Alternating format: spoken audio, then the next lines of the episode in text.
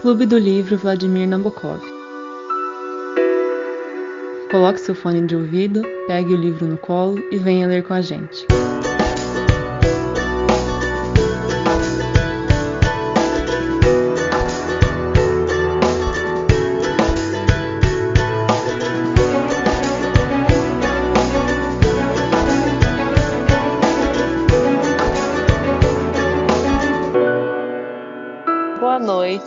Ouvintes. É, a gente está de volta então com as discussões do Só é para Todos. A gente está no segundo capítulo da segunda parte, então capítulo 13. É, só para dar uma retomada, é, a tia Alexandra, ela chegou meio de surpresa e aí vai começar esse capítulo descrevendo como que ela vai, é, ela se instalando e como que ela é, atua ali na vida da, da, da cidade porque como é uma cidade pequena, você percebe que as famílias se conhecem muito bem e é, além da fofoca, ela acaba fazendo mais parte ali da sociedade. Alguém quer falar, completar, completar com alguma coisa? É, só lembrar que a tia Alexandra, né, ela foi para casa visando, na, visando, tipo, na opinião dela, dar uma melhor educação pro Jen, pra Scout, pela fase que eles estavam passando agora, né? Que eles estavam meio que entrando ali naquela pré-adolescência.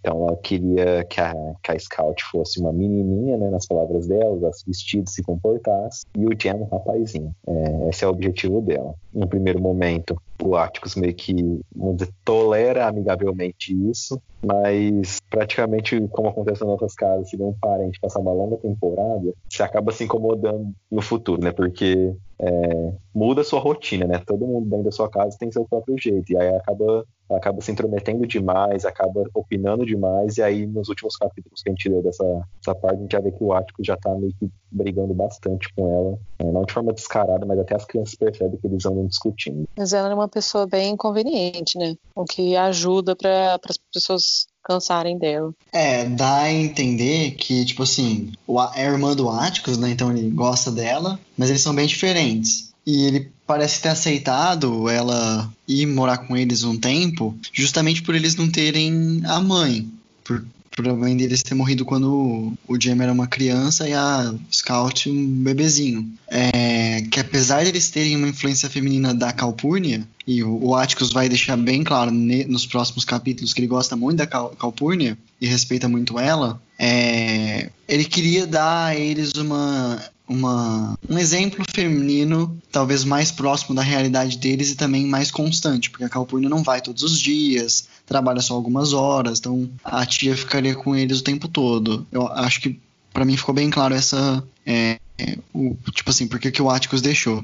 E eu já queria emendar com o meu primeiro comentário, talvez é o único que eu vou fazer nesse capítulo, é que a tia meio que tenta explicar para Scout a noção de fine folks, então ele vai explicando como que quais eram os, bo os, os, as boas famílias da cidade. E basicamente a Scout não entende muito o critério. Tipo assim, não é se a pessoa é boa ou não. É só se a pessoa tava lá há muito tempo, naquele pedacinho de terra, aí era uma pessoa, uma família de uma família boa. E eu achei isso muito curioso, porque apesar de já ter passado muito tempo é, pós-Revolução Francesa, início da Idade Contemporânea, é, você vê esses, esses traços de, digamos assim, nobreza, né? Que as pessoas ligam muito pro sangue e não tanto pro valor em si das pessoas. Gostaria de ouvir vocês. Só ia falar que eles valorizam. Ah, desculpa. Pode falar, Carol. Você ia falar que eles valorizam a tradição da família no lugar, né? É, então, eu, eu, eu ia comentar que o Fernando falou assim: é, passou da Revolução Francesa, né, e tudo mais. Mas, assim, acho que vocês perdem um pouco a noção, porque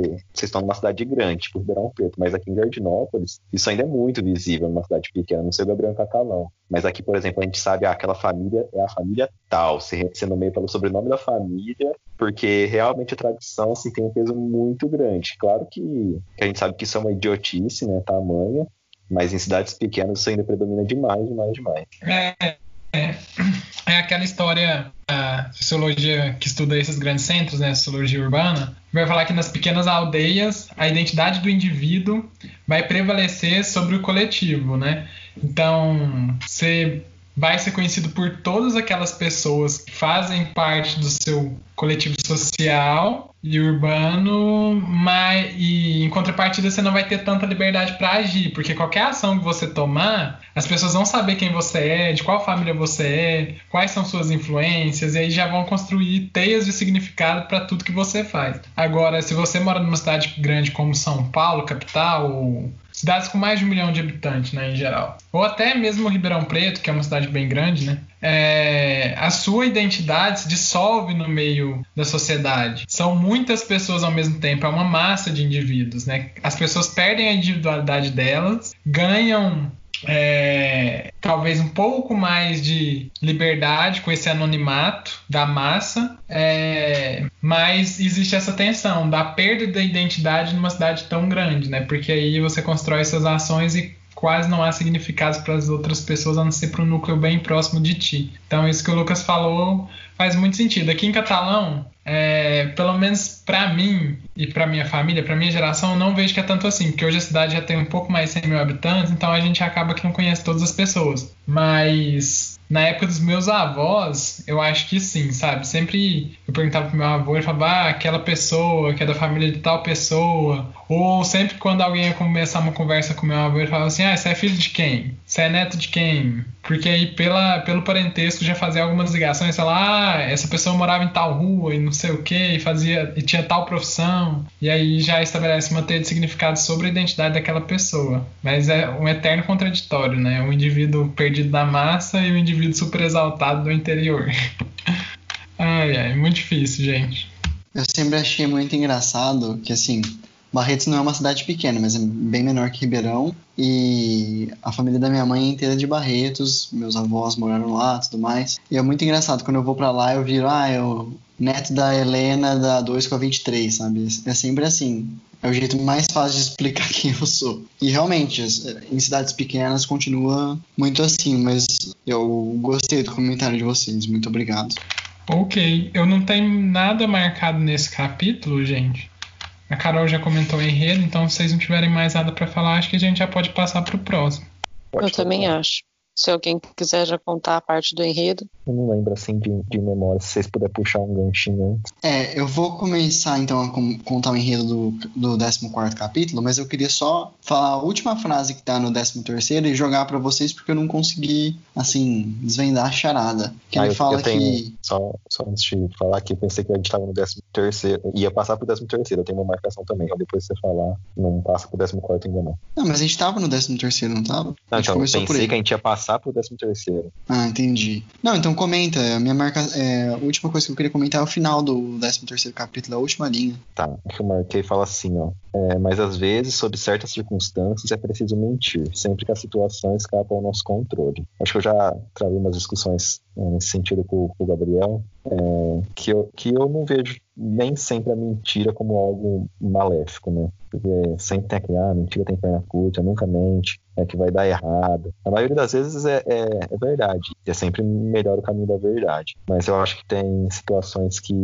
que mentir é necessário e não somente mentir, né? Omitir. Às vezes omitir é você não se declarar também não não se posicionar, é não se posicionar, mas é não declarar uma situação frente ao que está acontecendo. Também às vezes é necessário. E eu vejo que muitas pessoas é, é preto no branco, é tipo, ou é mentira ou é verdade. Mas eu, eu vejo diferente. Eu acho que às vezes é necessário, sim, concordo com essa frase, que eu acho que foi o acho, acho que foi o Atlas que falou. Não, é Scout. O que vocês acham? Pesado. Esse é o meu comentário.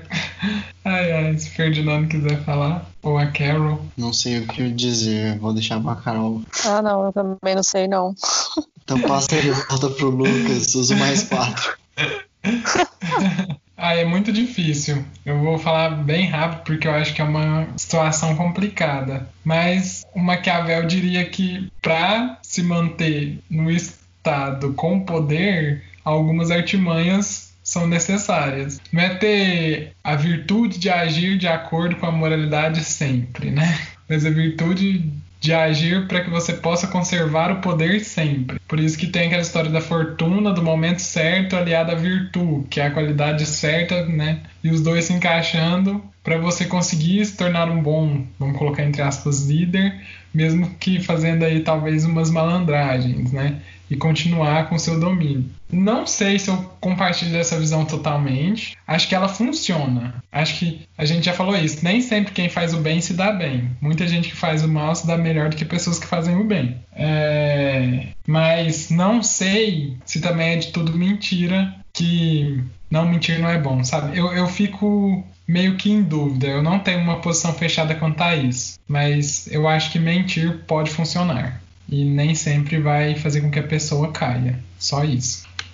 É, eu acho bem complicado, assim. Que, o sentido tá que a Scout usa.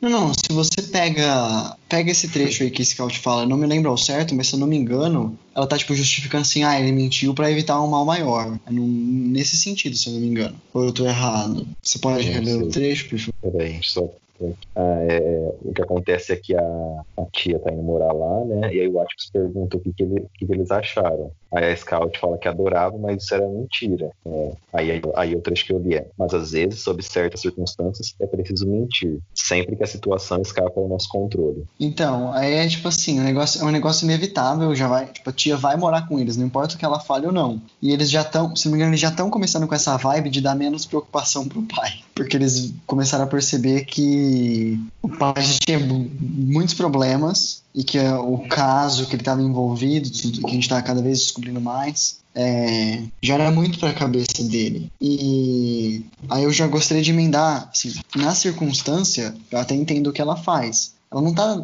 É a famosa mentira branca, assim. Ela não tá mentindo para enganar o pai. O pai, no fundo, sabe que ela não gosta muito da tia. Ela está falando isso pra, tipo, ah, eu não vou brigar, sabe? Não, não, é uma batalha que vale a pena ser, ser disputada agora. Eu vou só aceitar, ser educada e deixar essa mentirinha branca. E aí talvez, é, talvez seja essa a, a no final do, do capítulo ele fala assim: eu hoje eu sei hoje eu sei o que o Atticus estava tentando fazer, mas Atticus era apenas um homem. É preciso uma mulher para fazer esse tipo de trabalho. Qual que era esse tipo de trabalho que só a tia dela poderia fazer? É isso que assim não ficou muito claro para mim. É, sim, eu já dei alguns indícios do que eu penso, mas eu não sei. Para mim ela tá tentando dizer alguma coisa que eu não peguei. Alguém poderia me ajudar? Eu já falei bastante. Se os meninos quiserem falar, eu passo a minha vez. Eu acho que eu não peguei também não, Fer. Pelo visto eu também. Voltou para você, Gabriel. Ah, não, gente, pelo amor de Deus. tá, eu não sei o que ela quis dizer com isso exatamente também. Quando eu li, o que eu imaginei que ela estava querendo dizer aquilo que diz respeito à correção doméstica que as mulheres fazem com relação aos filhos. Porque geralmente, assim, na cabeça talvez ali do Alabama do século XX para uma criança, quem tem esse papel de guiar os filhos, corrigir os filhos nas atitudes, ter responsabilidade quanto ao cuidado dos filhos é muito mais uma mulher que talvez tenha um pulso mais firme para fazer isso, tem as técnicas apropriadas para fazer isso. Tanto é que a Calpurnia, que mais talvez disciplinava a Scout do que o Atticus, né? É... Então talvez eu acho que ela possa ter dito algo nesse sentido, de que para fazer aquele tipo de trabalho de educação doméstica naquele momento, daquela forma, era necessário talvez uma mulher. Mas não sei se, é, se isso é uma ideia fechada que a gente não pode discutir. Foi só o que eu pensei enquanto eu estava lendo. É, opa, tava falando com o microfone mudo. Tem uma outra coisa que eu queria mencionar, é que tem algum momento, acho que não é isso, que dá, o comentário parece que foi feito pelo Scout de novo foi feito pelo Scout, Scout muito tempo depois. Uma mulher quase madura, ou pelo menos, sim, refletindo sobre os acontecimentos. E essa é uma das frases que me deixa pensando isso, sabe? Ela não parece que com nove anos faria um comentário desse. Me parece que é um comentário, assim, que uma jovem mulher, talvez, ou uma mãe já, é, faria pensando, refletindo sobre o passado. Isso me deixa, sim, mais curioso ainda. Depois eu vou até procurar, ver se eu acho alguma interpretação por aí. De buenas. É, eu não tenho nada marcado no 14. Olha, deixa eu dar uma olhada aqui. Eu também não tenho. Se vocês quiserem comentar o enredo, não sei. Eu não lembro, se o Lucas lembrar. Tô dando uma passada de olho aqui.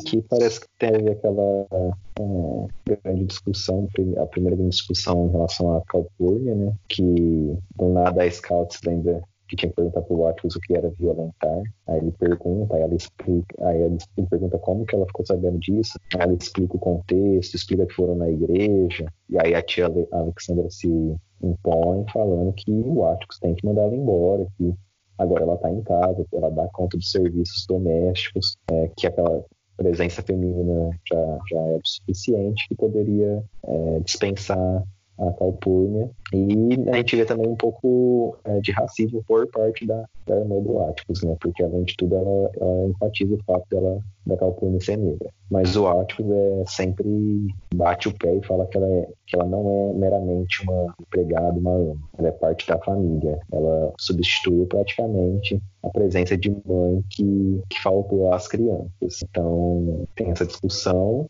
Ah, deixa eu ver aqui mais.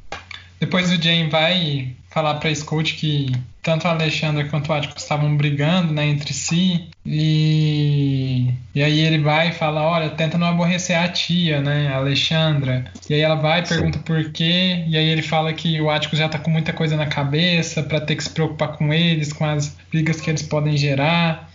Aí ela Sim. pergunta, ah, mas o que pode estar tá ocupando a cabeça do Atticus, né? E o Jane vai explica que é o caso do Tom Robson e tal, que é o caso do julgamento de um negro que o Atticus vai ter que fazer a defesa, né? Uhum. É... Então, assim, o Jane já tem essa, eu acho que já está um pouco mais maduro para entender a, a, as atribuições que o Atticus tem e de como que talvez funcione um pouco mais esse caráter profissional uhum. da vida do, do pai, né? Sim. E para finalizar o capítulo, acontece que na hora que eles estão. Tá, é, o Scar, a Scarlet e o Jen tá tendo meio que uma briguinha ali, é, uma discussãozinha, mas eles vão dormir, vão pra cama. Aí a Scout ela pisa num negócio estranho, acha que é uma cobra, chama o Jen, aí eles vão ver, e na verdade é o, o Jill, aquele amigo de infância deles, aquele namoradinho da Scout, é, que estava escondido embaixo da cama, todo sujo, é, como se ele tivesse passado por maus educados. E aí depois, no próximo capítulo, na hora que a gente comentar o enredo, a gente vai descobrir melhor um, um pouco o que aconteceu com ele. É, antes da gente comentar as marcações, eu só queria comentar que, como o Gabriel falou, dá para perceber que, que tem uma mudança no Jen. É, e uma coisa que não fica muito clara é, para a gente é, é a relação temporal que as crianças estão passando, né? Eles estão crescendo, mas isso não fica muito claro porque vai sendo um capítulo atrás do outro. Mas tem momentos que a gente vê que, que o salto temporal foi grande. Por exemplo, quando a Scout passou do primeiro para o segundo ano, assim, em questão de três capítulos isso aconteceu lá, lá no começo. Foi assim, bem rápido. Ela estava no primeiro ano, e depois ela já e fala que estava no segundo ano. Então, os traços temporais no livro não estão muito bem marcados é, para delinear que eles estão crescendo, mas com, em questão de comportamento, a gente percebe isso nitidamente. Eu acho que essa parte temporal fica muito clara porque eles demarcam muito bem as, as férias de verão, né? Então eles ficam falando, mais um verão se passou e dá pra você ver que já passaram assim uns três anos do início do, do enredo. Mas acho que era isso do capítulo 14, se eu não me engano. É, isso também fica claro sim, ela acrescenta mais alguns detalhes é, de por que, a história ela vai se desenvolvendo meio que em ciclos, né? Então, tipo assim, são, sei lá, naquele ano ela fala mais ou menos o que foi mais importante, o que ela mais lembra, parece. Então, começa falando do Bull Radley, aí vai para a outra aventura dele, que tem quando o Jill não vem mais, não sei o que, agora a férias que o Jill fugiu e conseguiu encontrar eles. Então eu, ela tem um jeito de introduzir assuntos de uma forma muito interessante. E parece que, assim, eu não sei se isso vai se fechar no final, eu espero que sim. Mas tudo começou ela tentando contar como é que o irmão tinha quebrado o braço, não foi? Isso até agora tá na minha cabeça. Ela começou a falar disso, eu espero que a gente descubra uma hora. Não vou falar nada para não dar spoiler. Mas. Ah, beleza, palestra.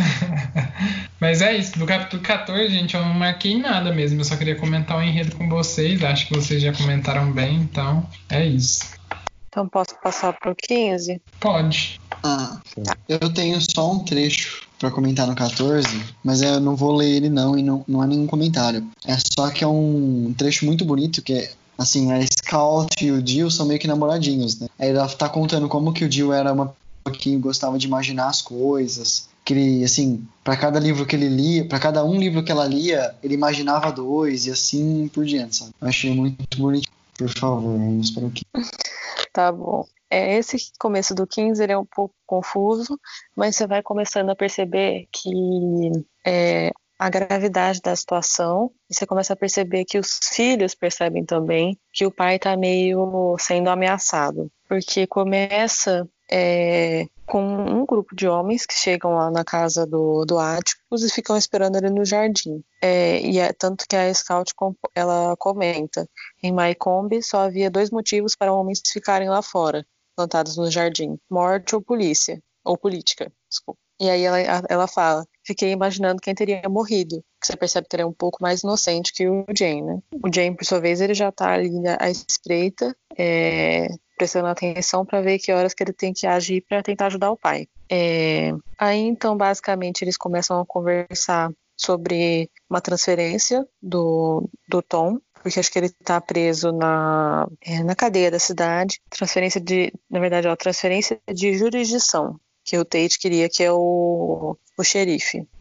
Porque eles estão com medo de um meio que um bando que eles chamam, que é, são algumas pessoas que, pelo que eu entendi, bebem muito. E só que aí o Atticus fala que eles não devem representar muito problema, porque de domingo eles costumavam beber menos e passar mais parte a maior parte do tempo na igreja.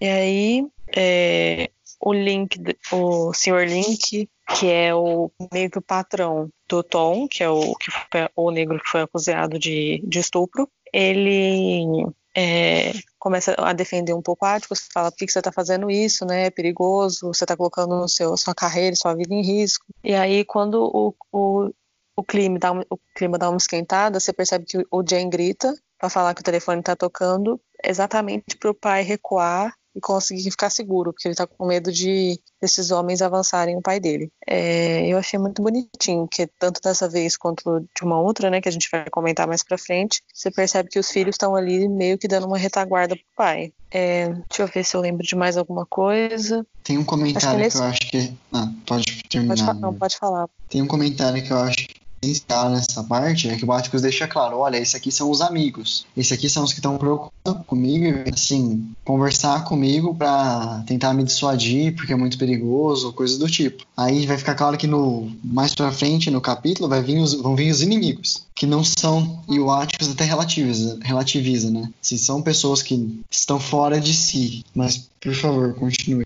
Tá, então, é, mais tarde, é, o pai fala que vai sair de casa, assim, no meio de noitinha, e fala que só vai voltar na hora que eles já estiverem dormindo. Então, isso já é um acontecimento assim que sai um pouco da, da rotina deles, porque eles não tão, o pai não está acostumado a sair nesse horário e voltar tarde. É, então, os, as crianças prometem para o pai que vão ficar em casa e acabam descumprindo a promessa e indo atrás dele. E aí depois a gente entende que o, o Atticus ele estava lá na cadeia com o, o Tom, meio que literalmente para proteger ele contra o bando que eles comentaram antes, que estava é, tentando atacar o Tom. Aí é, esse bando chega você percebe que o Atticus começa a conversar com ele, você vê que um dos, dos das, uma das pessoas do bando é um Cunningham, que é o pai da, daquele amigo da Scout, amigo entre aspas, né, o colega de turma da Scout, que a gente já conversou que ele foi é, almoçar na casa deles um dia. E aí você percebe que a conversa, esses seriam meio que os inimigos, como o Fer falou. E aí, em uma hora, a, a Scout e o Jane resolvem ir mais perto para proteger o pai, o pai. E aí é engraçado como você percebe que a Scout ela resolve conversar com o Sr. Cunningham e é meio que uma conversa de criança, né? Ela tá tentando se inserir num, num, num contexto de adultos e ela resolve perguntar pro pro Sr. Cunningham sobre o morgadio dele que estava com problema na justiça. E assim, é uma conversa bem estranha, porque você percebe que é uma criança conversando sobre um assunto que não era do feitio dela, né? É, eu, aí eu acho que o que eu ia falar tá no capítulo 16, que é meio que a resolução disso. Acho que é o que todo mundo deve ter marcado. Então, uma coisa só antes da gente, porque não tem nada marcado no 15, eu acho que o Fernando falou que tinha, mas a explicação do porquê que o Jill tá embaixo da cama da Scout, ela é feita no capítulo 14. Eu acho que o Lucas falou que, tinha, é, é, que era feito agora no 15 e a gente deixa passar. Então, se alguém quiser comentar sobre isso, antes só da gente terminar esse 15 e passar pro 16. Pode comentar, talvez. Então, eu vou ser super sincero aqui.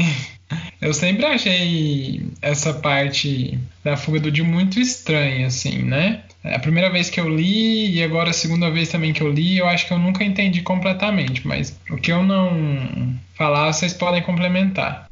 Me parece que o Jill é um menino que não tem uma família fixa, né? Não tem pais que cuidam dele de maneira fixa, assim. E aí ele fica de, indo de família em família, sendo cuidado por várias outras várias pessoas né, ao mesmo tempo. E por isso ele não consegue estabelecer, estabelecer talvez laços mais firmes assim de parentesco com essas pessoas com quem ele fica.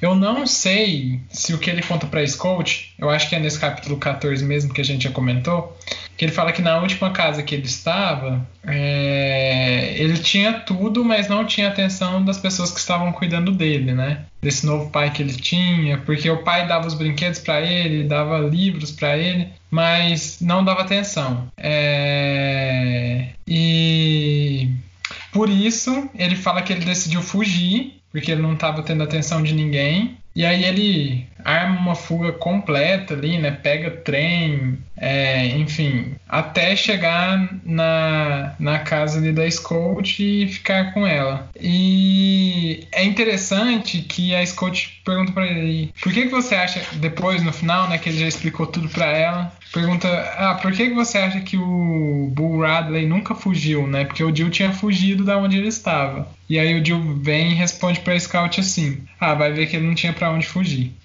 E aí dá para refletir muito sobre as possibilidades que as pessoas têm numa sociedade que às vezes é excludente, com quem tem algum problema de saúde mental ou que é possui uma identidade diferente das outras pessoas, seja religiosa, enfim. Às vezes a única maneira que o, que o Bull Radley tinha para fugir era para dentro de si. E aí talvez ele ficou tão introspectivo por conta disso. Porque tanta sociedade, às vezes, talvez os órgãos públicos, as instituições públicas não conseguiam é, fazer com que ele se encontrasse neles, né? Então ele não podia fugir para esses lugares, só podia talvez fugir para dentro de si. Eu, interpre eu interpretei assim. Mas eu acho que é basicamente isso. Se vocês quiserem falar mais alguma coisa que eu não disse, do 15 eu não tenho nada para comentar e aí é só o 16. Como eu tenho um negócio no 15, eu vou comentar isso que você falou e já mandar a minha fala do que. É, eu não sei, realmente não ficou muito claro. Agora que você falou, talvez até o Dio seja aquelas eles têm um pouco disso nos Estados Unidos, né? Aqui também tem, mas acho que a gente vê mais frequentemente em, filme, em filmes americanos, daquela criança que fica, vai pro orfanato, aí vai para uma família, aí volta pro orfanato, aí volta pra outra família,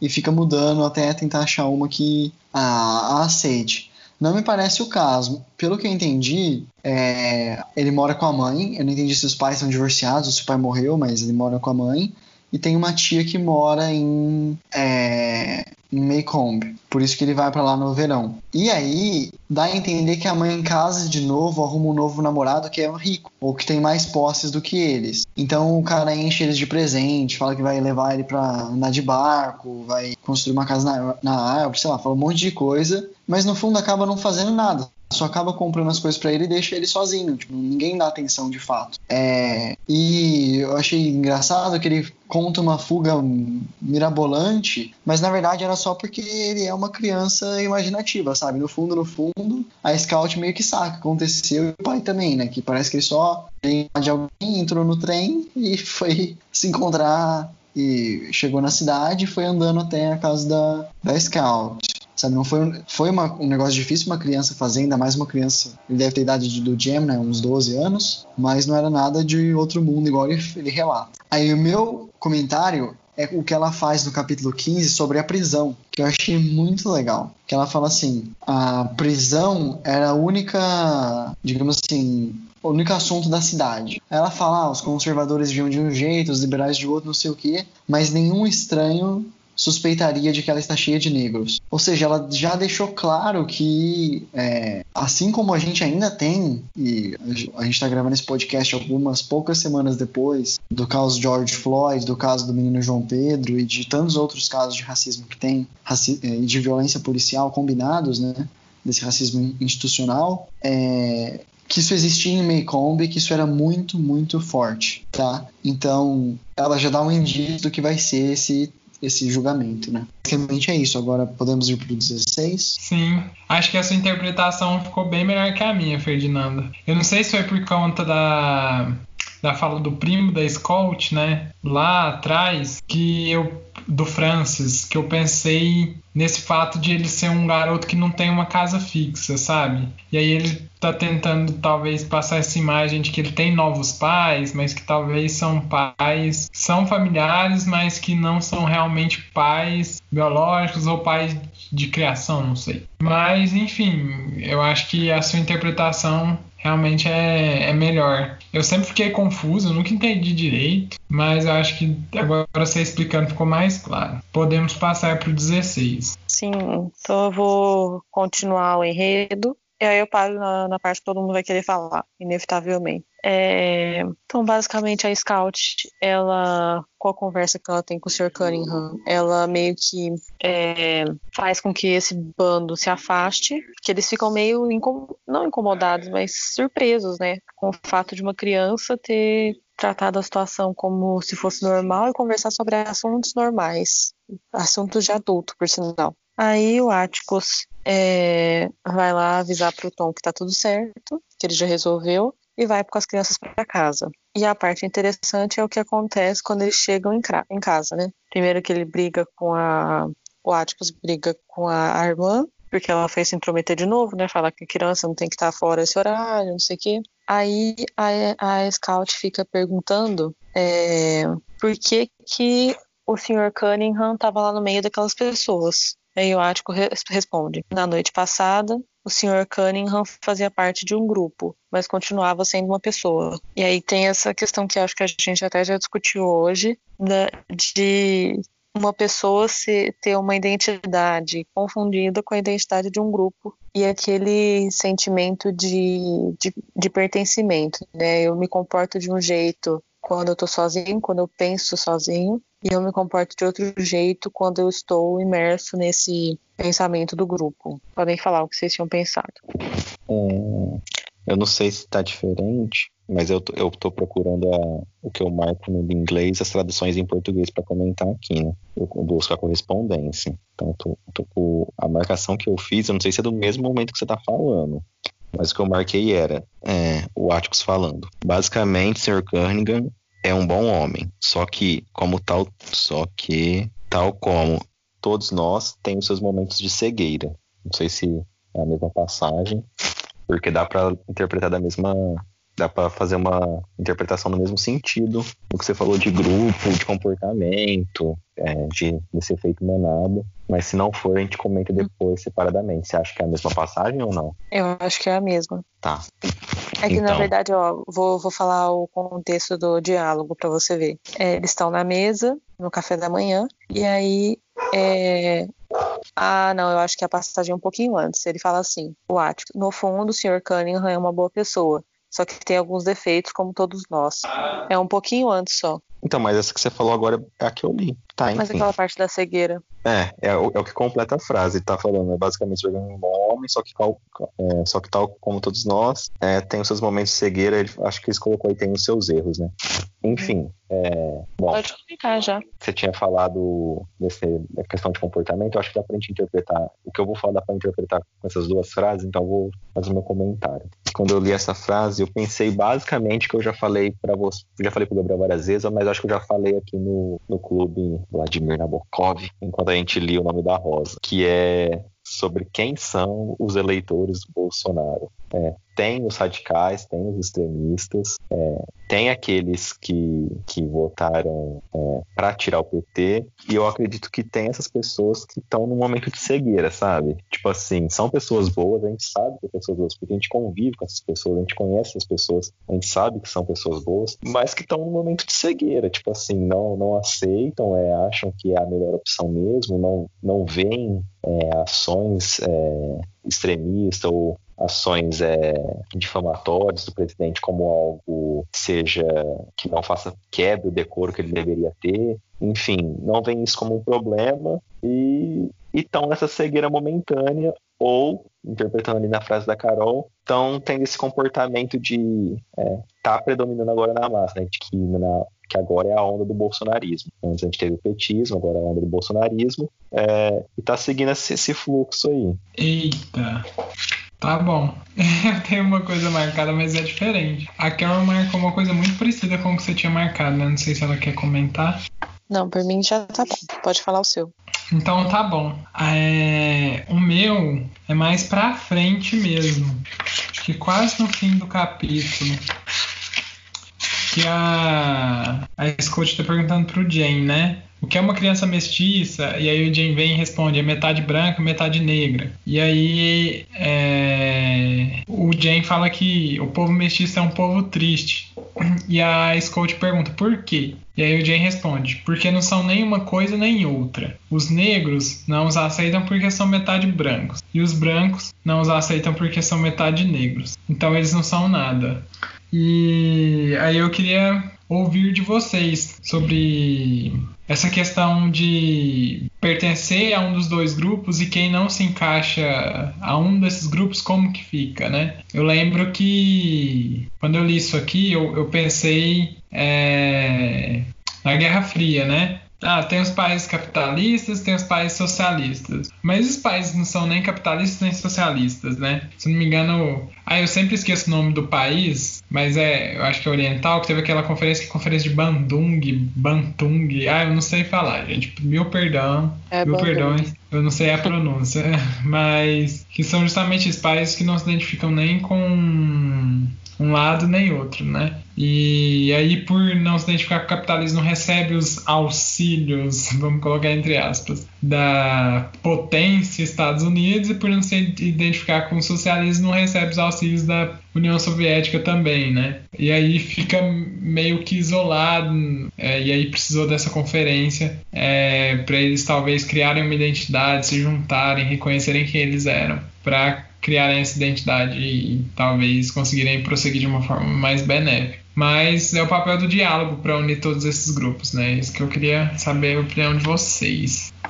Só queria falar um negócio que assim que eu li esse trecho, é, eu lembrei instantaneamente do Mayombe, que esse livro me ganhou durante aquela, aquele capítulo em que o professor meio que se introduz. E aí ele fala em que em um mundo de sim e não, ele é o talvez porque ele é um mestiço. Ele não é nem de. Acho que era Kibun, Kimbundo e Kikongo, não sei. Acho que era alguma coisa assim. E ele era mestiço. E no Mayombe fica muito clara essa questão de tribos e de. É, do problema que eles têm de aceitação. Que eles, é claro que existem algumas rixas né, entre os grupos, mas essa questão do mestiço não ser aceitado por nenhum dos dois, para mim é muito estranha, porque para mim ele devia ser aceito nos dois. E Nesse caso aqui, ele deixa muito claro que isso o mestiço representa a parte ruim dos dois lados e não a boa. Era só isso que eu queria comentar. Ah, eu adorei, eu adoro esse livro do Mayombe. E essa frase que você falou realmente é, cai, cai com uma luva aqui. É bem isso mesmo. É, essa parte do Mayombe é uma prosa poética muito bonita e eu acho que com certeza tem tudo a ver com o livro. Eu não entendi muito bem a pergunta da palestra, então, se ele quiser depois refazer, é, é, fica à vontade. Eu vou só comentar isso que a Carol falou. Ah, por favor, palestra. Ah, tá, de buena. Só para você já, às vezes, já falar brevemente já emendar o que você queria falar. Como que fica o diálogo para estabelecer uma rede de ajuda para que as pessoas que são mestiças possam encontrar o seu lugar e ter harmonia, né, com as outras pessoas e se incluir na sociedade. É, é como se fosse aquela coisa da Casa Grande Senzala, né, do, do Gilberto Ferral, uma democracia racial, se não há como fazer. É tipo uma, não sei, sabe? É, então, é muito difícil comentar, acho que... Ah, por favor, Lu. Não, é, pode falar, Fernando. Não, por favor, Lu. Não, é que eu, eu, eu ia falar se eu podia ler esse, esse trecho que a Carol falou, eu tava procurando ele aqui e eu achei. Ah, por favor. É você vai comentar capítulo, sobre né? isso? Tá, vou ler. Então aí você faz seu comentário. Eu não sei se tá no primeiro capítulo, eu lembrava um pouco do trecho, eu digitei no Google e apareceu. É assim, ó, ele fala. Teoria falando. Nasci na Gabela, na terra do café. Da terra, recebi a cor escura do café vinda da mãe, misturada ao branco defunto do meu pai, comerciante português. Trago em mim o inconciliável e este é o meu motor. No universo de sim ou não, branco ou negro, eu represento talvez. Talvez é não para quem quer ouvir sim, e significa sim para quem espera ouvir não. A culpa será minha se os homens exigem a pureza e recusam as combinações? Sou eu que devo tornar-me em sim ou em não? ou são os homens que devem aceitar o talvez? Face a este problema capital, as pessoas dividem-se aos meus olhos em dois grupos, os maniqueístas e os outros. É bom esclarecer que raros são os outros. O mundo é geralmente maniqueísta. Olha, até arrepiei, gente, muito bom. É, eu acho que é exatamente isso, né? Como estabelecer o diálogo para fazer essa ponte entre esses dois polos, né? Então, eu vou ler um trecho, é do livro Cultura e Opulência do Brasil, do padre André João Antonil. Vocês já devem ter visto em vários livros de história e talvez até algumas provas de vestibular. Que ele fala assim: o Brasil é inferno dos negros, purgatório dos brancos e paraíso dos mulatos e das mulatas. Ele dá, talvez o, o Sérgio o Gilberto Freire tem olhado, é, talvez para esses estudos ou para estudos semelhantes, para criar aquela tese dele da democracia racial. Mas ele dá a entender que, assim, no Brasil, você tinha duas classes bem definidas, os escravos e os senhores, só que aqueles frutos dos, é, de, de estupros, de relações extraconjugais, eles acabavam por não se enquadrar em nenhuma dessas condições eles eram alguns uns poucos que tinham certa mobilidade social. É, alguma mobilidade social, nem sempre, né? Mas uma coisa que é, fica muito clara aqui no Brasil é que aqui no Brasil, ser negro e ser branco é uma de uma questão fenotípica, ou pelo menos na maioria das vezes. Tanto nos Estados Unidos e em muitos outros países, como também na África portuguesa, é a questão é, de genótipo, né? Uma questão de você ter ligação com determinada. Com, com você ter ascendentes de determinada cor de pele, assim por diante. E assim, sinceramente, eu não sei qual forma de racismo é mais besta, né? Mas é... isso é uma, é coisa muito complicada de resolver, porque ao mesmo tempo que a gente tem essa ideia que foi muito difundida de democracia racial, a gente sabe que é uma balela, sabe? Isso não existe. E por outro lado, é meio que difícil para a gente entender como uma pessoa que é, é branca, por exemplo, pode sofrer racismo no, nos Estados Unidos ou na África, como o, o, o teoria está narrando, é, mais especificamente na, na, em Angola. Inclusive, só para colocar mais lenha na fogueira, gostaria de trazer o assunto das costas raciais. Porque, assim, nós quatro aqui, acho que a gente se autoafirmaria como brancos, creio eu. É, talvez, não sei, talvez vou deixar cada um falar por si, mas é, de conversas que eu já tive com colegas que se autoafirmam como negros, como pretos, como eles costumam dizer, é, o critério das raciais aqui no Brasil, ele teria que seguir o padrão, é, digamos assim, que a nossa sociedade, o racismo na nossa sociedade se desenvolveu, que é fenotípico. Se o racismo no Brasil é fenotípico, as cotas raciais deviam privilegiar pessoas com aquele determinado fenótipo. Nos Estados Unidos, se eu não me engano, modalidades diferentes de não, não no mesmo estilo, mas assim, programas de, de você dar oportunidades para as pessoas que no passado tiveram essa oportunidade ceifada, eles vão atrás dos históricos. Tipo assim, ó, você é descendente de um escravo tal. Então você tem, você pode é, se valer dessa bolsa, você pode se valer desse programa específico e assim por diante. Então eles vão, o equivalente a cotas vai pelo, genó, pelo genótipo e aqui é pelo fenótipo. E aí eu queria comentar com vocês, o que, que vocês acham dessas fraudes de cotas que tem, o que, que vocês acham desse sistema, vocês acham que no Brasil tinha que ser pelo fenótipo mesmo ou não, tinha que ser fenótipo, ou tinha que ser simplesmente pela autoafirmação? Eu acho que a gente tá. tem muito a discutir. Eu não vou falar sobre isso, vou deixar pro Lucas falar, porque eu sei que ele gosta do tema. não sei se a Carol gosta ou não. Mas, enfim, eu só queria rapidinho complementar a, a, a, pergunta mesmo que eu tinha feito, tentar só esclarecer algumas coisinhas. É que eu fico, eu fiquei um tanto angustiado quando eu vi aquela fala do Weintraub, não sei se vocês lembram daquela reunião ministerial, acho que todo mundo lembra. Não é sobre a STF, não. É, que também foi uma fala grave, né? Mas é, foi aquela fala de que não existe po povos indígenas. E aí, presumivelmente né, não existe povos negros, não existe, enfim, é, povos LGBT, existe povo brasileiro. E aí, quando ele fala esse povo brasileiro, ele está colocando ali o conceito dele de povo brasileiro, né? A visão dele do que é o povo brasileiro, a democracia dele de povo brasileiro, né? E que o povo brasileiro segue.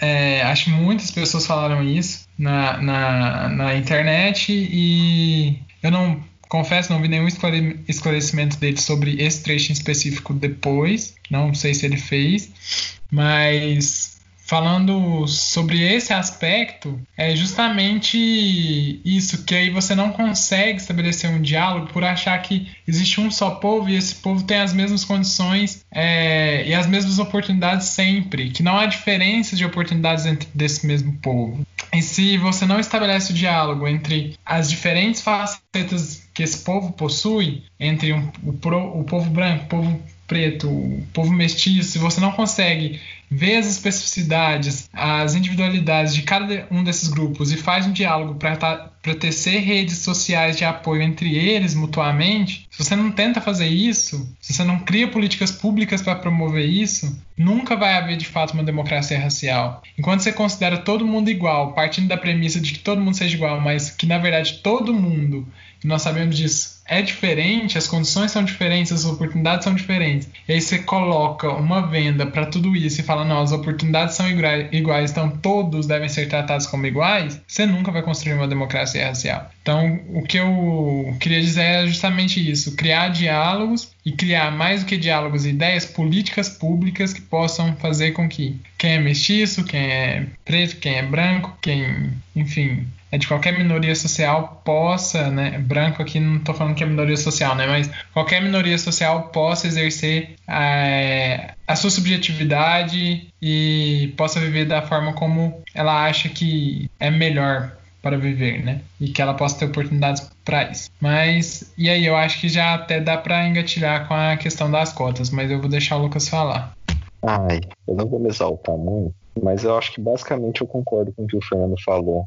É, o, o, racismo no Brasil é, é fenotípico, né? É, acho que em qualquer lugar do mundo, na verdade, não sei pensar de outra forma, assim, a não ser a Índia, né, que tem aquele sistema de casta, mas se eu pensar no Brasil, é, é, é raça, é fenotípico. E aí, por causa disso, para mim, na minha opinião, as cotas têm que ser puramente análise de traço racial. É, autodeclaração abre margem para fraude e, desse modo, acho que não, não abrange. Por exemplo, é, isso, tipo, tá falando de maneira mais clara, quem sofre o racismo é quem quem tem realmente a, a cor da pele, que está ali no dia a dia, que, que é, é julgado né, pelas pessoas, né? por assim dizer. E, e essa pessoa que a outra que não tem, mas fala que se considera, não, não passou por isso, não passou por, toda, por todas essas, essas provas do cotidiano, né? Então, para mim, acho que tem que ser puramente é, fenotípico. E eu acrescento isso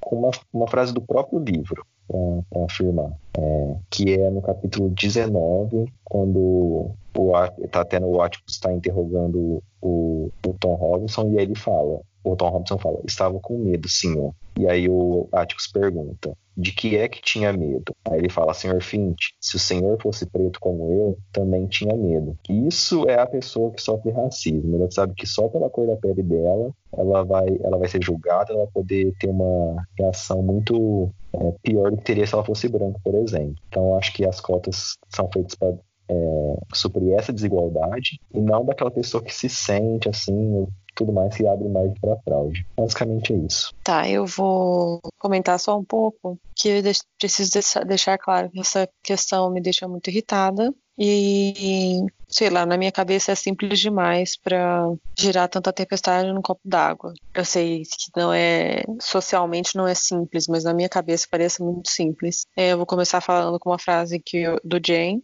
que ele fala: "Aqui no sul basta uma gota de sangue negro para a pessoa ser considerada negra. Isso mostra que o racismo é completamente cego. Então, basicamente, o que te faz uma pessoa melhor sendo branca do que uma pessoa que é negra? E a resposta tem que ser nada. Então, eu acho que uma pessoa que frauda a cota, não é possível que ela consegue viver consigo mesma e ter uma consciência limpa pro resto da vida, porque eu não conseguiria. É isso. Basicamente, um diploma que não pertence a ela, mas pertence à pessoa a quem ela roubou a vaga. É, e é tipo assim, eu vou falar, eu, a Carol Gabriel da medicina, né?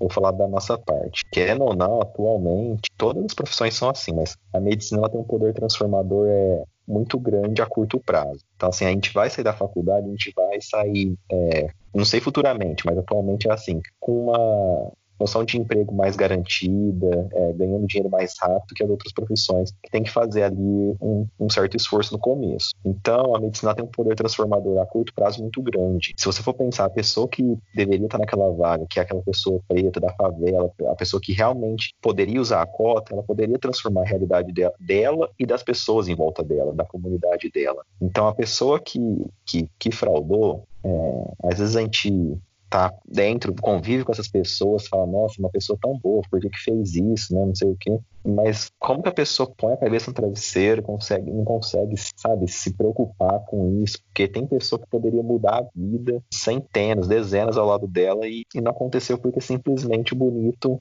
o alecrim dourado, fraudou a cota. É, uma coisa que eu queria deixar muito claro é que, na minha visão, a gente muitas vezes se coloca, tipo assim, eu não sei, eu sempre escutei muitas pessoas falando, ah, a pessoa tá se aproveitando, tá, não é lugar assim, ah, por estar no lugar que não. Mas eu acho que é pior ainda, porque não é que a pessoa tá no lugar que não é dela, é que ela roubou esse lugar de outra pessoa, sabe? No, no fundo, no fundo, é um roubo. Não é nada mais, não é nada mais do que isso. Um roubo não, tá? Um furto, mas enfim. É, é difícil, assim. Na minha turma tem alguns casos bem tensos. Teve um menino que os meios institucionais não fizeram tanta pressão institucionais que ele simplesmente trancou o curso. Não, sabemos se ele vai voltar um dia ou se nunca mais vai voltar, mas tipo assim, ele ficou na lista negra. Agora tem outro caso que por, pelo cara ser tipo do grupo dos legaisinhos assim, ninguém nunca falou nada com sabe? Então, muito difícil. Só queria falar um negócio sobre a fala do Lucas, que ele fala, falou, eu também falei, por sinal, questão de como a pessoa consegue dormir, né? Mas eu acho que essa pessoa se convence de que ela tá no lugar que ela merece. Certeza que se você perguntar, ela falaria, nossa, mas eu fiz cursinho, eu batalhei, não sei o quê. Eu batalhei também, querido, e eu tenho certeza que você não está no seu lugar. A Carol tá incisiva hoje. ah, não é Carol Lacradora. Sabe? Pegou que... essa lacrada aí, Lucas? Ah, eu, eu não quero. tô até querendo sair desse assunto, que senão vou me exaltar nesse podcast. Então, exatamente. Já podemos. Acho que eu já falei demais. Quem que a gente vai denunciar aqui, Tuzô? o Fernando não perde uma, cara. O cara é fera mesmo. O que eu acho mais legal é, usando o exemplo do próprio livro, aqui a Calpurnia, ela representa para a família uma autoridade muito maior que a Alexandra. Porque você percebe que as crianças, quando a Alexandra fala alguma coisa, elas simplesmente ignoram. Elas fingem respeito para é, não arrumar confusão, porque sabe que a tia é briguenta. E assim, você percebe que ela, ela, a Alexandra, ela usa de uma autoridade que ela não tem. E ela ainda fala que tem que mandar a Calpurnia embora porque ela consegue é, meio que é, suprir esse papel, esse papel feminino na, na família. É, assim, se o Atticus é um dos mais instruídos e liberais, um personagem masculino mais instruído, mais liberal, eu diria que a é exatamente o oposto de outro sexo e outra cor, porque assim, ela é muito instruída e ela faz um negócio que deixa assim, qualquer um impressionado, qualquer um tanto olhando na história como hoje deixaria qualquer um impressionado, que ela consegue fazer a transposição perfeita. Ela, ela sabe digamos assim, falar o inglês dos brancos, que nem é o inglês de todos os brancos, porque a gente percebe que os Ewells não falam assim. Ela sabe o inglês culto, ela aprendeu, ela estudou. Inclusive, a gente ali não pegou alguma piadinha, meio alguma ironiazinha, porque parece que o autor que ela leu é um autor racista. Não sei se não, tenho certeza, mas é um clássico, só que é um clássico meio racista. E ela estudou por aquele livro. Mas ela também sabe falar o inglês, das ruas, o inglês que ela falou que é dos negros, né? Mas a gente percebe que os Eagles também falam assim. E ela faz essa transposição perfeita, ela, ela entende. A, a gente já discutiu isso no capítulo passado, acho que não compensa retomar em detalhes, mas assim, que ela fala, olha, eu não vou mudar ninguém falando o inglês correto ou falando o inglês que eu aprendi quando eu era criança com, sei lá, outros negros. Então, eu tenho que saber como me posicionar é, da melhor forma, sabe? Então, ela é o Atticus, outro personagem que simboliza esse mesmo, esqueci como é que fala, que simboliza casal começa com a Alegoria. alegoria. Acho que ela e o são essa, uma alegoria do liberalismo. Muito obrigado, palestra. Hum, Imagina. Bom, a gente tava no capítulo 16. Alguém tem mais algum comentário? Eu tenho o último comentário que é bem no finalzinho. Alguém quer falar mais uma coisa? Não. Eu acho que você já pode falar. Tá, então eu vou falar e a gente já passa pro 17, que é bem curtinho, talvez. Não sei se o pessoal vai ter algum comentário, mas ela, ela a Scout, eles estão indo lá pro julgamento, não sei o que, que vai começar, e ela, ela descobre que na verdade não é o pai que estava sendo contratado para defender o, o Tim Robson, Tom Robson. Na verdade, o pai tinha sido designado para fazer isso. E ela não entendia por que, que o por que, que as pessoas não gostavam, que tipo assim, parecia que ele foi designado para defender, ele realmente ia defender o cara, e era isso que as pessoas não gostavam, ela não conseguia entender. Isso eu achei assim. É, é, é, eu não tenho muito o que falar. Acho que essa frase, por si só, ela é autoexplicativa, né? Que as pessoas, o que as pessoas esperavam era que ele fosse ser conivente com a injustiça. E ele tá lutando contra a injustiça, faz, faz com que as pessoas, tipo, quase violentem ele é, na noite anterior, sabe? Um negócio de outro mundo. Se vocês não tiverem mais. ah, por favor, complementem, mas se não, podemos passar pro 17. Por mim, pode passar. Se quiser, eu já começo com o enredo. Pode tocar. Tá. Pode passar, então, então. basicamente.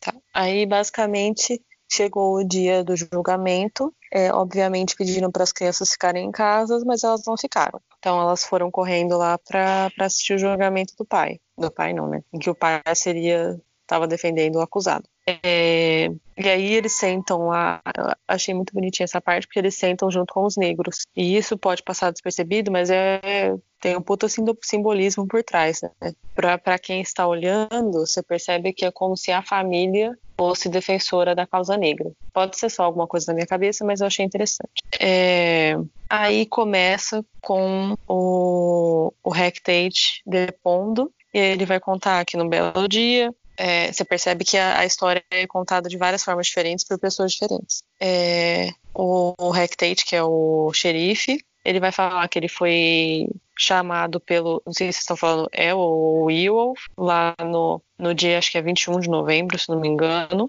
porque ele chegou, ele, ele foi chamado porque o, esse, o senhor chegou em casa e viu a, a filha, teoricamente, sendo estuprada pelo, pelo Tom. E aí ele foi até o local, viu, disse que viu a mulher cheia de hematomas, cheia de ferimentos, e é, quando ele perguntou, ela falou que foi o Tom. Então, por conta disso, ele seria culpado.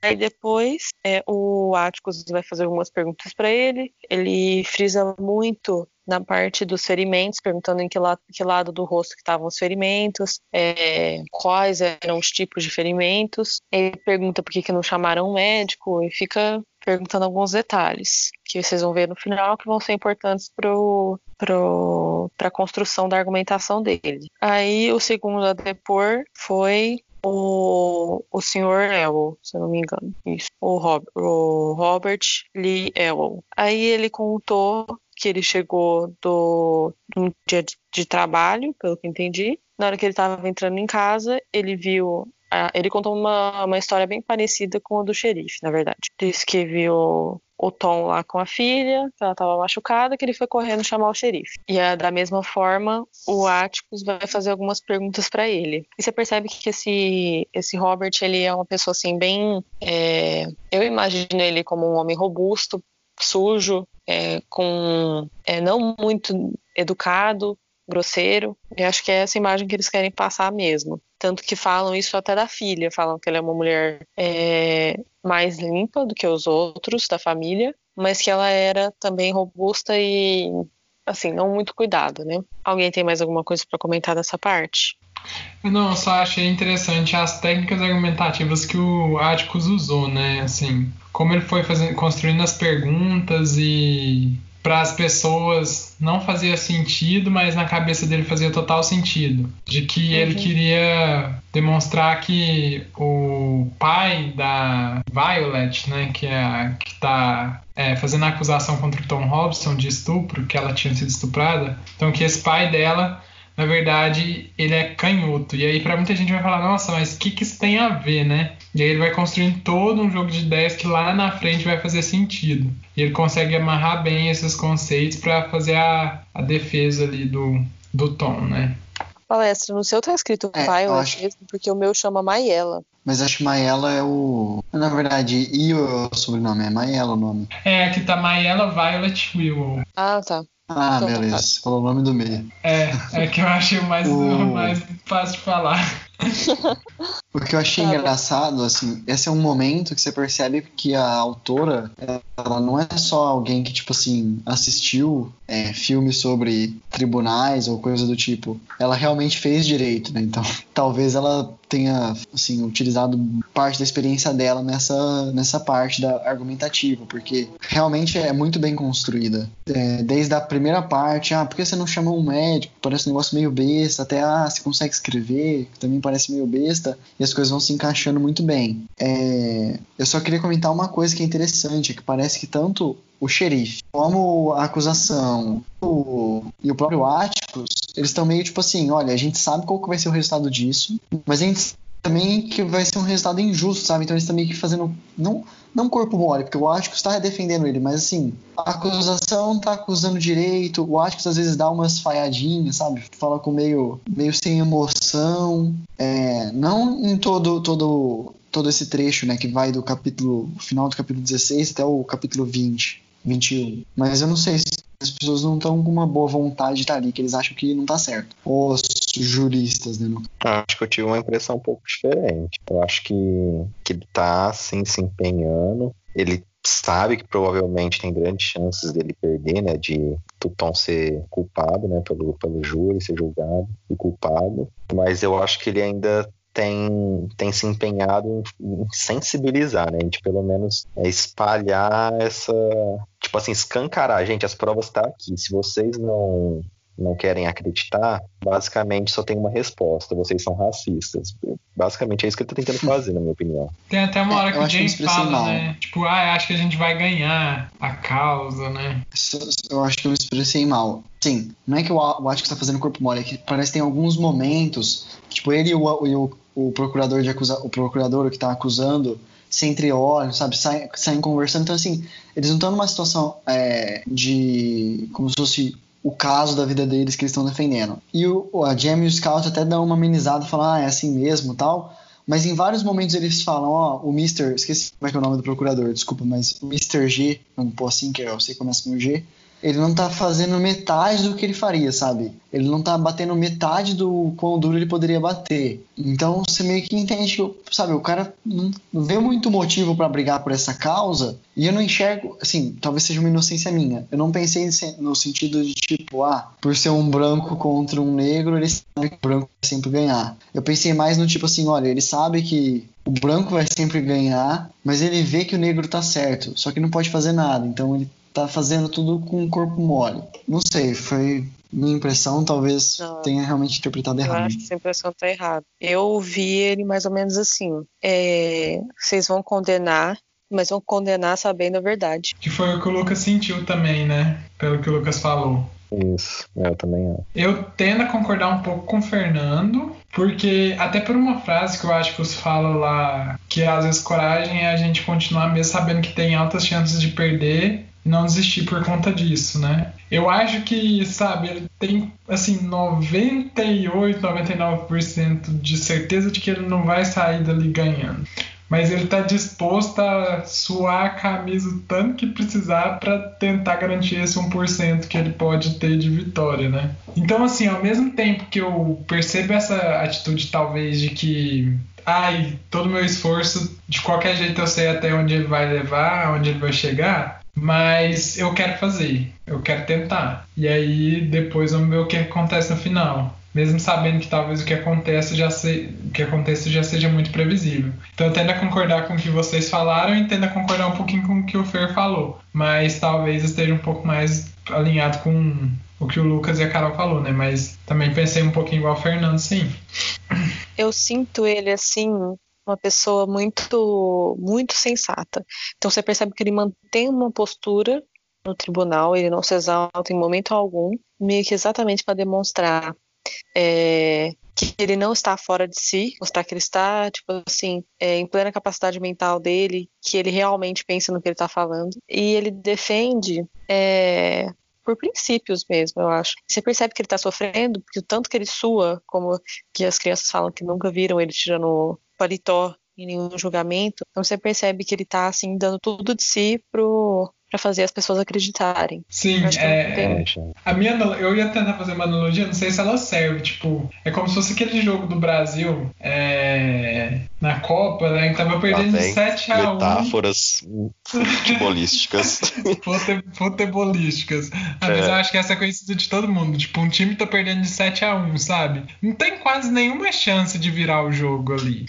Muito difícil de o time tornar a vencer. Mas talvez o Atticus fosse um jogador que já vislumbrou a derrota, mas que sabe que ainda existe uma possibilidade mínima de vitória, mesmo que ela seja assim probabilisticamente, cientificamente quase que difícil, impossível de ocorrer, ele quer ir lá buscar, sabe? Aí ele corre o campo inteiro, ele sua, ele vai, ele dá tudo de, de si para tentar melhorar a situação. Só que não depende só dele, né? Depende dos outros 10 jogadores que estão em campo, depende da qualidade do outro time com quem ele está jogando contra. E aqui no tribunal é a mesma coisa, né? Ele pode fazer mil coisas diferentes, mas vai depender do júri, vai depender do juiz, vai depender da acusação, vai depender. Então, é, sei lá, eu, eu enxerguei mais ou menos assim, se fosse para fazer uma comparação. Só para arrumar sua comparação, palestra, que eu sei que você não entende muito de futebol e eu muito menos, mas é, eu acho que em nenhum momento você pode comparar com o Brasil, porque o Brasil desistiu no primeiro minuto, no primeiro gol eles já tinham desistido. Eu acho que você pode comparar, por exemplo, com o Uruguai, porque o Uruguai foi um time que acho que estava assim, não lembro se era semifinal, é, suando, sabe? Tava perdendo, tava, mas suou até conseguir quase virar o jogo. Então é isso, Sim. eu odeio o time brasileiro. Nossa, a guerra tá boladinha. Eu só quero fazer Você tá falando da Copa do Mundo de 2014, do Uruguai, na eu semifinal? Mas, mas só, quero... só pra deixar Porque era a Argentina na semifinal. Era Argentina, eu acho. Não, amor. Então, eles perderam, mas eles lutaram até o fim. Ah, tá, mas é Argentina. mas, gente, é Uruguai. Fazer uma ressalva, cara, apesar do palestra ter essa cara, que a cara falou que ele não entende futebol, eu já vi o palestra discutir umas 15 mil vezes com o Severino sobre futebol. Então, quero deixar isso claro. Gente, o palestra tem qualidades eu mesmo imagino. Ah, vamos fazer uma pausa Foi. agora para o palestra explicar para a gente qual, como que funciona a regra do impedimento. Vamos fazer um teste. não, não, não faça essa prova técnica, não, mas é verdade. Eu tive um passado futebolístico aí, eu até rompi ligamento. Meu caso é cirúrgico, é por isso eu estou afastado dos esportes, né? Mas, é, assim, apesar de não acompanhar tanto ultimamente, depois que eu machuquei, eu parei realmente de acompanhar. Eu, eu não quis fazer uma comparação de que, tipo, a seleção brasileira, mas eu tentei inserir o Atticus dentro daquele cenário, sabe? Imagina se o Atticus estivesse jogando aquele jogo e o Brasil todo desanimado, né? A seleção toda desanimada, perdendo 7 a 1 e ele ali naquele contexto, né? Ele... Você tá me falando que o Atticus seria o Oscar que fez esse um gol. É isso? Tá comparando o Atticus, um dos maiores personagens da literatura, com o Oscar, um meio medíocre. Eu, eu entendi que palestra quis comparar o Atticus com o Davi Luiz chorando depois do jogo. tá muito zoeiro. Não, acho eu só queria trazer alegria pro meu povo, pro meu país. Exatamente, eu acho que é isso. Ai, gente, vocês estão roubando as minhas palavras. Né? Tipo, um jogador que não existe naquele contexto e que tentaria ao máximo, mesmo sabendo que tá tudo perdido, tá tudo contra ele, o time não ajuda, o time adversário tá destruindo, tá muito bem treinado. E talvez seria isso. Mas é isso, gente. Eu, eu não sei se deu pra entender. Acho que não ficou tão bom no final das contas. Deu pra entender, parece. Ele só tá te enchendo o saco. Carol é maldosa assim mesmo. a Carol foi super solidária comigo, o Ferdinando, que tirou um saco gigantesco aí. Mas vamos passar pro próximo, senão a gente vai ficar aqui três horas discutindo a seleção brasileira que eu puxei o assunto. Onde que a gente tá, afinal? Pro, pro 18. Eu tava falando que o. Nossa, 18 o, ainda. O senhor. Não, mas calma, essa parte vai passar mais rápido. O senhor é o Evil, não sei como fala. Ele tava depondo. É, o, o, o Atticus pergunta se ele usa mão esquerda ou mão direita, ele fala que ele principalmente ele é, é nem lembro qual que ele é, destro, né? Canhoto. Canhoto? Ah, é verdade. Ele é canhoto e aí chamam a Maiela para depor e ela explica exatamente como que, que aconteceu no dia, né? Pela visão dela ou pela manipulação dela dos fatos, né? Aí uma coisa que eu achei interessante é que você percebe que os relatos têm inconsistências até internas entre a filha e o pai, é, o que para mim, para mim parece ridículo, porque parece que eles se, é, tiveram muito tempo para se preparar para o julgamento eles poderiam ter conversado entre si para falar exatamente a mesma coisa, né? Mas ok. Aí é, ele, ele fala, ela fala que ela estava na, na varanda no dia que aconteceu. E aí é, ela fala que ela chamou, que ela via o Tom passar todo dia pela frente da casa dela, porque ele passava por aquele caminho para ir voltar do trabalho. Aí ela conta que ele ele deu uma investida nela, né? Quando ela, chamou ele para entrar para consertar é, uma coisa no armário, cortar um armário, na verdade. E aí é, ele deu em cima dela e estuprou ela. E aí o pai chegou no, no, no momento exato. E aí, só que nesse momento ela já estava machucada. E aí o interessante é que o Atticus, ele dá ele pergunta muita coisa para ela e você percebe que ela já começa a depor com o medo dele. Porque acho que ela percebeu que ele não era tão, não tão inocente, mas que ele era bom mesmo, né? E que ele ia realmente fazer muitas perguntas para descobrir os detalhes do que aconteceu. E aí é, ele pergunta por que, que é, se ele, se o Tom já tinha entrado na casa dela mais vezes. Ela diz que não, que foi a primeira vez ele ela pergunta da, ele pergunta coisas basicamente para saber como que era a rotina da família. Então perguntou o que aconteceu com a mãe, perguntou se ela foi para a escola, é, como que com quem ficavam as crianças, como era a relação dela com o pai, se ela tinha amigos. E aí ela sempre fica achando que o Ático está zombando da cara dela. Só que na verdade ele só está sendo educado. É... E aí Acho que é isso dessa parte. Você percebe que ela tem algumas inconsistências também na própria fala dela, conforme ele vai perguntando. E acho que é isso. Alguém tem algum comentário dessa parte? Não. É, eu acho que não. Só o fato de ela não ter amigos, né? E acho que isso é talvez um pouco significativo para ver o quão a família dela está também excluída do convívio social com as outras famílias e outras pessoas na cidade. E é engraçado também que quando, tipo assim, o Atticus está só sendo educado com ela e ela acha que ele tá zombando dele, né? Porque provavelmente, tirando o Tim, que depois a, a Scout até vai comparar o Tim com o, desculpa, o Tom, com o pai dela, falar que os dois, da sua maneira, eram muito parecidos, porque ambos eram muito educados, ela nunca tinha sido chamada de senhora ou senhorita, né? E acho que isso encerra basicamente o capítulo 17 e 18, o depoimento da Maela. Sim. O 17 Agora. É, o 17 é do pai dela e o 18 é o do, da Maela. Agora a gente pode passar para o 19, né? Que vai falar basicamente de quando é, o Thomas Robinson vai depor. Depor. Isso. E aí a parte mais interessante é que ele já começa é, deixando muito claro que ele tem tem, um, tem problema no braço esquerdo, que já, já, já mostra que provavelmente não teria sido ele que teria batido na Maiela, e sim o pai dela. E aí ele conta uma história assim completamente diferente do que os outros haviam contado. Ele fala que ele tinha 25 anos, era casado, tinha três filhos e que ele tinha tido uma pequena passagem pela polícia antes por conta de uma briga com um homem, porque o homem tentou cortar ele com uma faca. E aí ele ficou preso por um tempinho porque ele não conseguiu pagar a fiança. E, o outro é, conseguiu sair rápido porque ele tinha dinheiro. E aí fala que, apesar da Maiela falar que ele nunca. que aquela foi a primeira vez que ele entrou na casa dela, ele falou que ele entrava lá todos os dias e ela sempre tinha alguma coisa para ele fazer. Para ele ajudar a, a cortar lenha, arrumar alguma coisa na casa. E ele fala que ele ajudava porque ele tinha pena dela porque parecia que ela fazia tudo sozinha, as crianças ficavam meio que soltas gritando e o pai não ajudava em nada. É...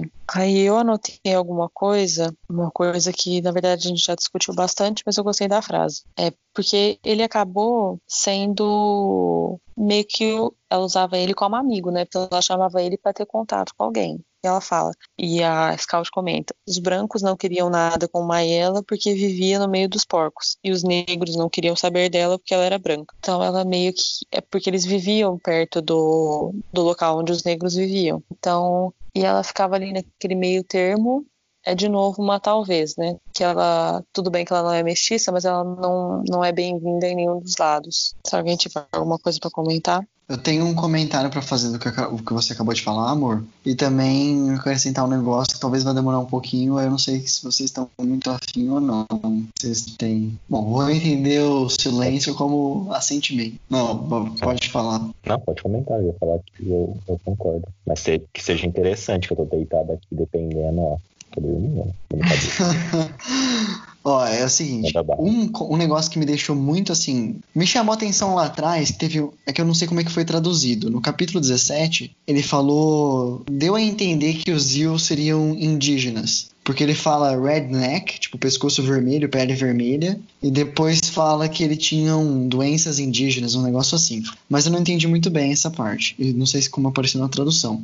Mas o que eu ia falar era outra coisa. Era que a relação com o pai dela não fica muito clara. Porque pelo que eu entendi, ela não tem mãe, tem sete crianças e o pai. E aí tem um momento quando, ela, quando o Tom fala que ela pulou em cima dele, que ela agarrou ele, que ela falou que ia beijar ele porque os outros homens grandes, os outros homens adultos nunca tinham beijado ela e ele serviria, e que o, o que o pai dela faz com ela não conta. Então eu não sei se vocês entenderam assim, mas eu entendi que o pai dela estupra ela, ou tem uma relação incestuosa. Não sei se estou viajando muito. Eu também entendi. É, eu não chego a afirmar um estupro, mas é, que dá a entender que tem alguma relação entre eles, sim. Eu é. Disso. Ah, beleza. Tá. Só pra saber se eu não tô muito doido. Bom, aí eu deixo depois vocês comentarem se alguém. Ou se alguém quiser comentar agora, acho que é melhor essa parte. Anyone? Na tradução, eu não vi nada dessa questão indígena que você comentou. Aham. É, eu também É. não percebi, não. É, isso tá no capítulo 17, mas eu foi só foram esses trechos e eu meio que deixei passar. O que eu ia comentar é que é o seguinte, quando eu começou a falar desse caso tal, eu achei que fosse jogar a gente num caminho mais tortuoso e colocar o, o o acusado, o negro, numa condição de tipo assim, ah, não dá pra saber se ele realmente é culpado ou não, é, mas o Ático está ali defendendo ele é, com unhas e dentes. Mas não, ele deixa muito claro que ele é inocente. Por quê? É impossível que ele tenha cometido o crime se ele é aleijado de um braço, sabe? Não tem como. Ou a possibilidade é ínfima. E aí eu lembrei de uma historinha que eu já ouvi no fórum, vários advogados assim, mais velhos já me contaram quando eles querem se vangloriar. Mas no fundo, no fundo, é alguma, tipo, desses contos assim de, de tribunal. Que tava lá num, num caso de, de policiais, tipo assim, uma pessoa contra os policiais, um caso penal, os policiais alegando que aquela pessoa, aquele homem,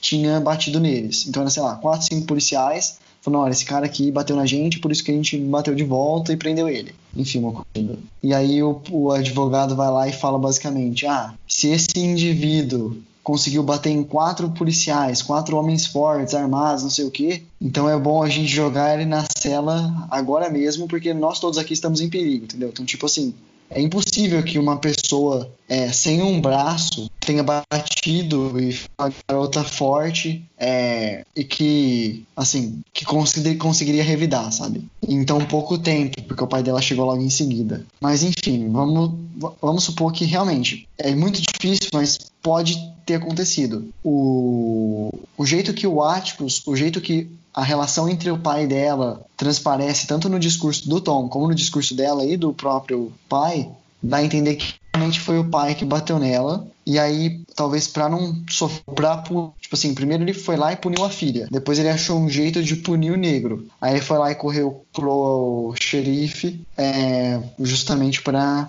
que, que o negro e toda a ação penal fosse iniciada. Então, basicamente era isso, é comparar que assim, a estratégia que ela usou para falar que o Tom é inocente é uma estratégia muito antiga, que é basicamente dizer ele não tem as condições físicas de fazer tal ato, de cometer tal ato. Basicamente é isso. É, e uma coisa que eu acho muito interessante comentar também, que tem relação com aquilo que eu tinha falado, que ela não tinha amigos, e a Carol falou que o Tom ajudava ela por pena, né? Porque é, o pai dela parecia que não ajudava em nada nas questões domésticas da casa. Os irmãos também não, porque eles eram crianças muito novos, só queriam brincar, né? E ela não tinha mãe. Então o Tom, vendo essa ausência de alguém para ajudar ela, foi lá e tentou ajudar. Então talvez tenha sido a única pessoa que estendeu a mão para ela. E ainda assim, depois que ela percebe que fez algo errado com ele, né? Que ela queria forçar uma relação que para ele não era boa, não era viável, porque ele é, teria que responder até por aquilo que ele não fez, como ele diz, né?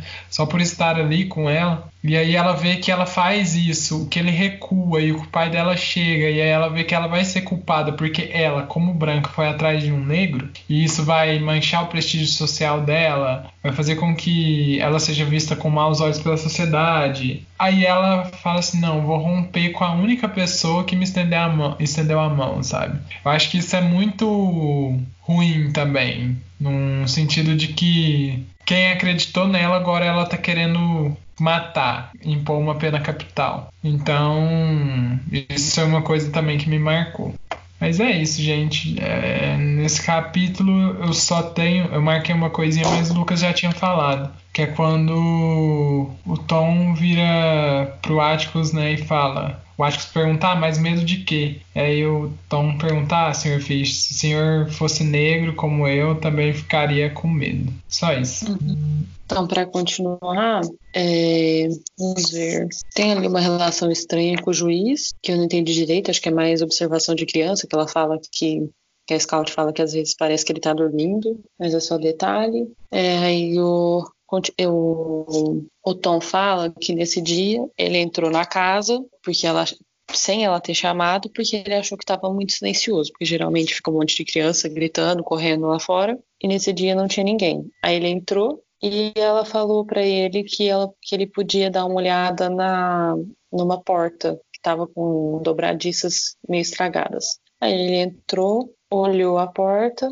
não achou, não viu nada de problema. Aí ele perguntou se ele já podia ir embora. E ela falou: "Não, pega um negócio aqui em cima do armário para mim".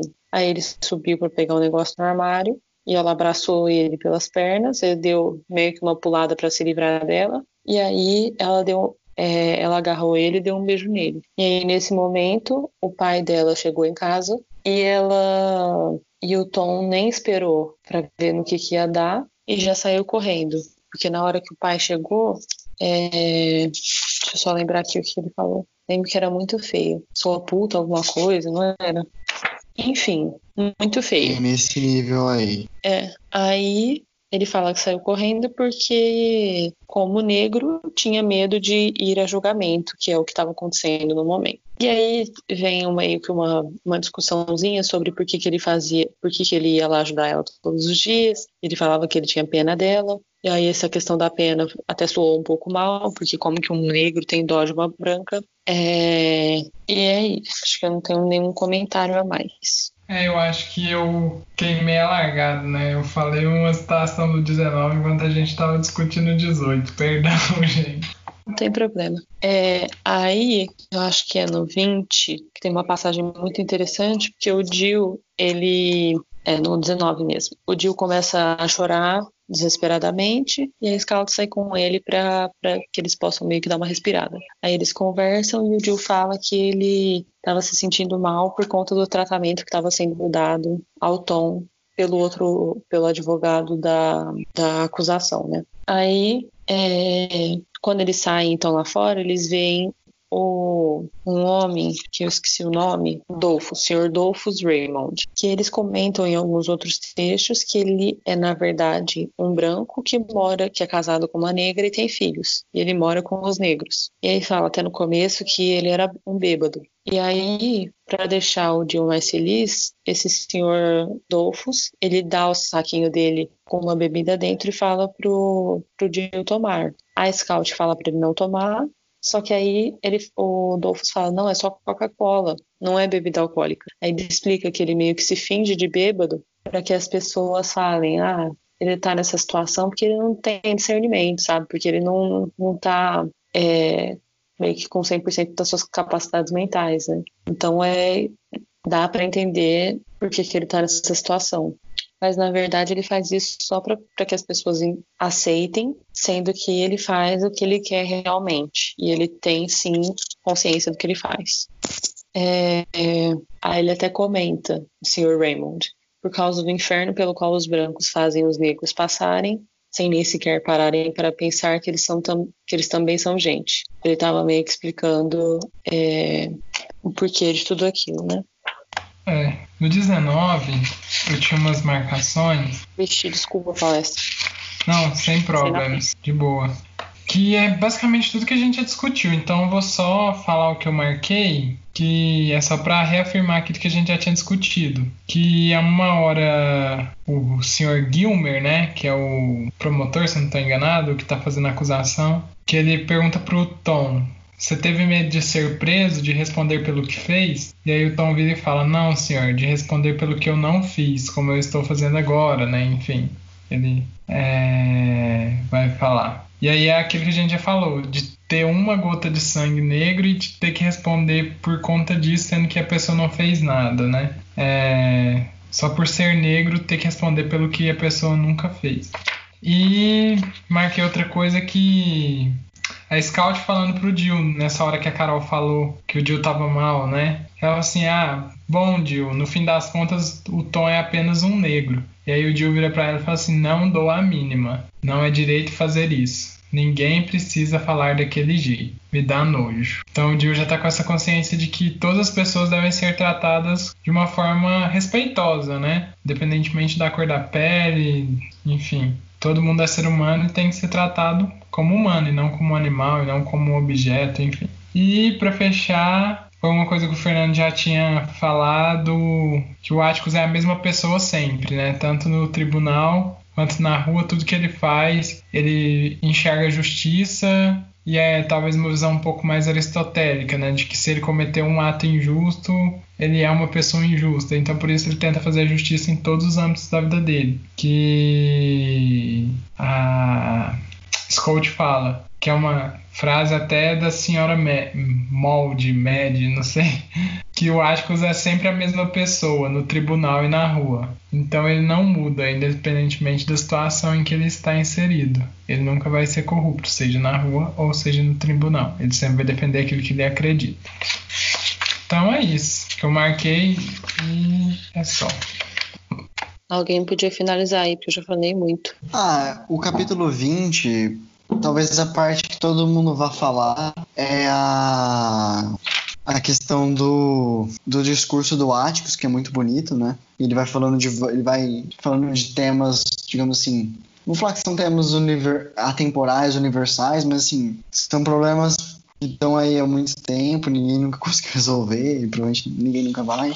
É, mas ele fala que assim, olha, eu entendo que a Maela tá numa situação horrível, mas nada, nada muda o fato de que ela tá acusando o, Tom Robson, é, sendo que ele é inocente, sabe? Tudo pelo quê? Tudo porque ela tentou a. Ele usa tempted, eu não sei como traduziu, mas talvez seja tipo assim, seduzir um negro, alguma coisa assim, e que isso para uma pessoa branca é algo é, assim, inconcebível, algo que não não poderia ser é, não poderia ser realizado por conta dessas normas sociais que a gente tem. E eu acho que aí tem a autora foi muito inteligente. Vou fazer uma pausa no, no discurso do Ático, de Áticos e voltar um pouco vocês falaram daquele cara que era casado com uma negra, não sei o que, e tinha filhos e tudo mais, que eu acho que é Raymond, não é? Porque ela coloca justamente a fala dele no começo do capítulo e vai ter e vai ao longo do capítulo falar disso que o Atticus está colocando como contraponto. Ele é um cara, um cara que para se desvencilhar dessas normas sociais e poder fazer o que ele bem entenderia,